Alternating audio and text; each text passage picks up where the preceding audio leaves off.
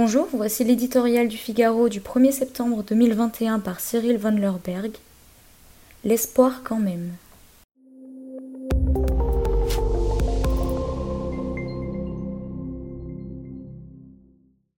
Fin 2020, tout paraissait plus simple. Les vaccins efficaces à plus de 90% pour les meilleurs arrivaient enfin et l'espoir de se débarrasser du Covid paraissait plus proche que jamais. Mais une série de mauvaises nouvelles sont venues doucher ce bel optimisme. Premier coup dur, la montée en puissance du variant Delta, deux fois plus contagieux que le virus qui s'est échappé de Wuhan au début de l'épidémie. En même temps, on apprend que les vaccins perdent de l'efficacité au bout de quelques mois.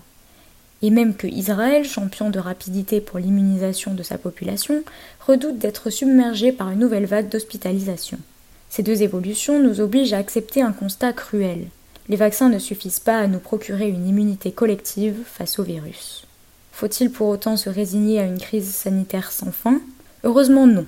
Les vaccins ont perdu une partie de leur protection contre l'infection, mais ils demeurent très efficaces pour éviter les cas graves et les hospitalisations. Et c'est bien le principal.